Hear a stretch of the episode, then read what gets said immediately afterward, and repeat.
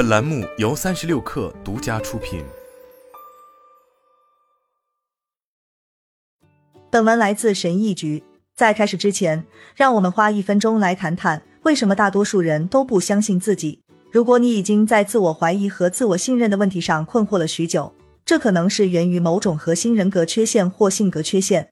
我太神经质了，我永远不会像其他人那样自信。母亲经常怀疑自己，我可能遗传了她的基因。当然，不同的性情和性格会影响你产生不自信的倾向。同样的，基因和童年早期经历也会影响你。但是，所有这些因素对你信任自身能力的影响都比不上日常习惯。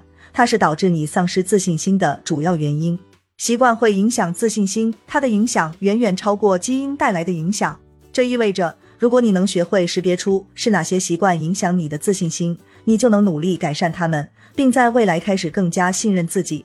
以下是八个让你学会更加信任自己的简单方法：一、消除恐惧。在困难时期，寻求他人帮助和支持是非常正常的事情。从生物学和社会学角度分析，最具社会属性的当属人类。幸福感与我们和他人的联系程度密切相关。但事情是这样的：偶尔寻求同情和支持与长期寻求安慰之间有很大的区别。当你养成了不断让别人安慰你，让你感觉更好的习惯时，你就是在告诉大脑自己无法处理不好的事情。从某种意义上说，你需要从别人身上获取情感价值。虽然这可能会带来短期的缓解，但从长远来看，它绝对会杀死你的信心，因为你是在告诉大脑你没有能力解决事情。不难看出，这会导致不自信的问题。解决方法是开始拒绝依赖他人来让自己感觉更好，开始承认和面对困难的情绪，如恐惧或焦虑。例如，在第一次约会前感到紧张时，不要立即打电话给你最好的朋友。你可以试着感受焦虑，以及反思为什么会产生这种焦虑。在开始一场重要的工作汇报之前，不要本能的给朋友发短信寻求建议。你可以先试着了解自己的情绪，了解自己真正害怕的是什么。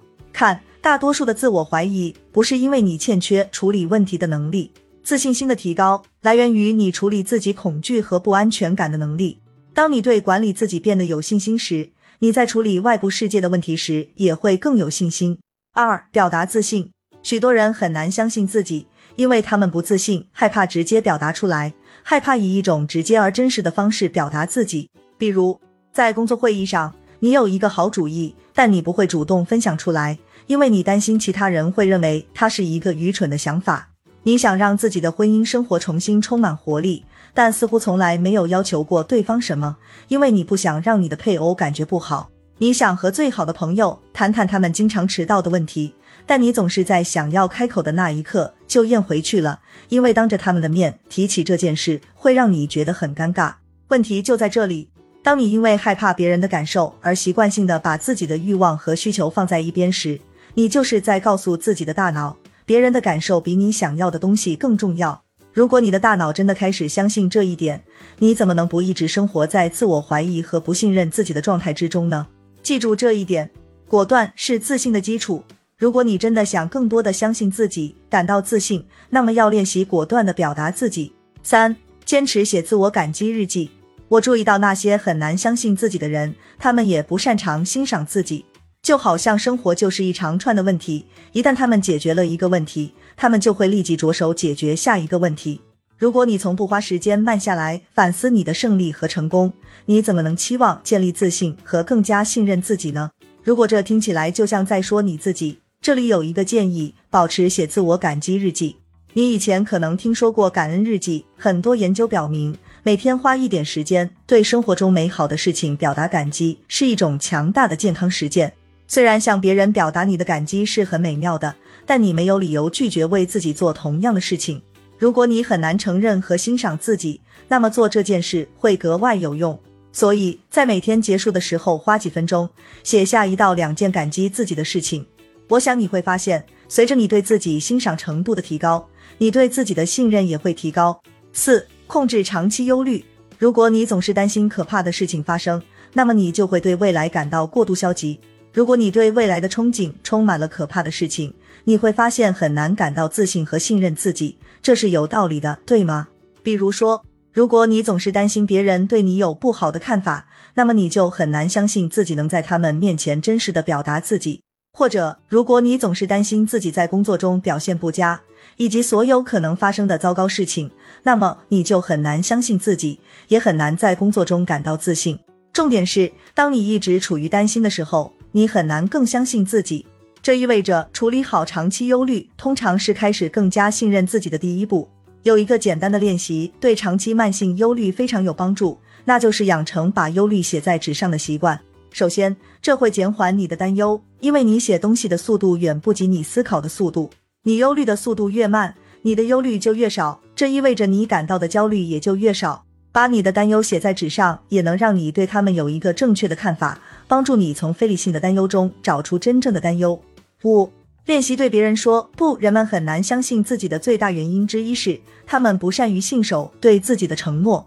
如果你总是承诺自己要去做一件事，然后从来没有做过，你便会很难相信自己。这真的很令人惊讶吗？具有讽刺意味的是，这类人往往很善于信守对他人的承诺。事实上，他们可能太善于信守对别人的承诺了。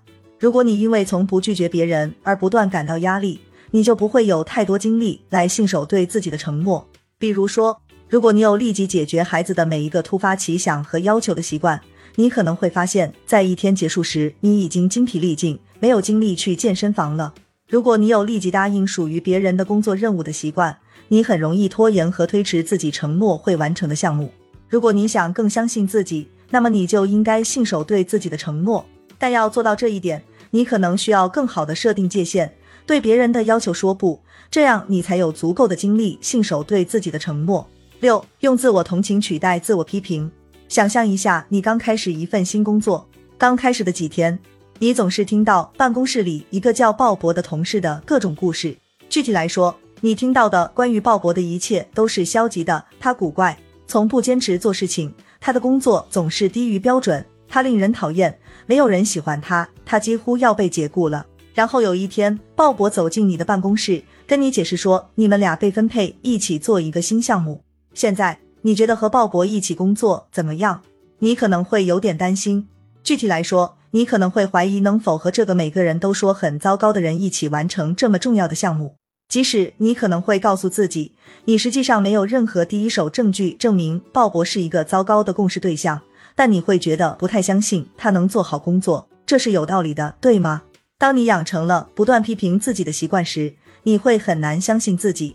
即使你理智上知道你是一个有能力和值得信赖的人，如果你不断的告诉自己你不是，那么你会很难去信任自己。如果你想更相信自己，你必须控制好自我批评和消极自我对话的习惯。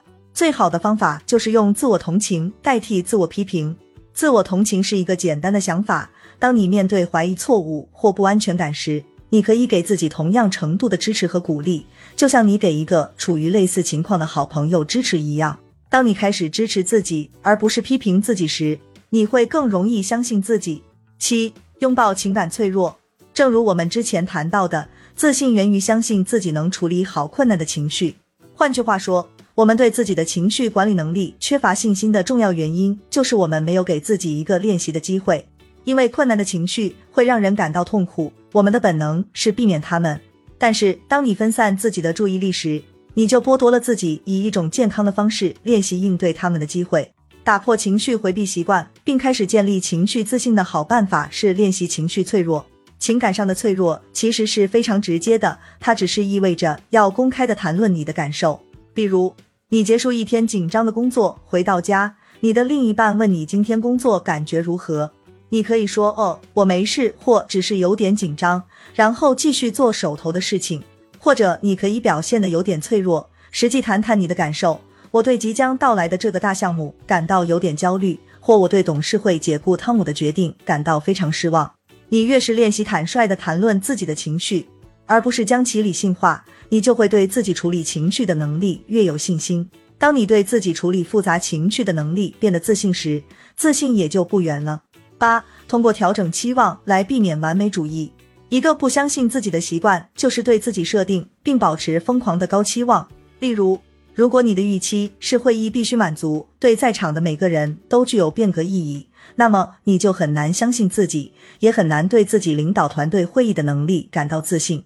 如果你的标准是永远不再吸烟，那么你很难相信自己，也很难有信心戒烟。如果你的标准是你的孩子应该总是感到被爱，那么你很难相信自己，也很难对自己成为一个好父母的能力感到自信。换句话说，如果你是个完美主义者，你会很难相信自己。好消息是，你可以通过调整自己的期望，尤其更有意识的降低自己的完美主义倾向，来改变这一点。尝试一下方法：找出你生活中对自己有不切实际期望的地方，然后在一到两周的时间里，随身携带一个小记事本，记下你一天中对自己或工作的任何期望。接下来，浏览你的清单，选出一到两个特别不现实的。然后调整这些期望，使其更现实，用一种不那么极端的方式重新书写它们。最后，当你在自我对话中发现这些高期望后，用更现实的版本替代。只要稍加练习，你就能让你的期望变得更现实，更容易实现。当你这样做的时候，你会发现你更容易相信自己。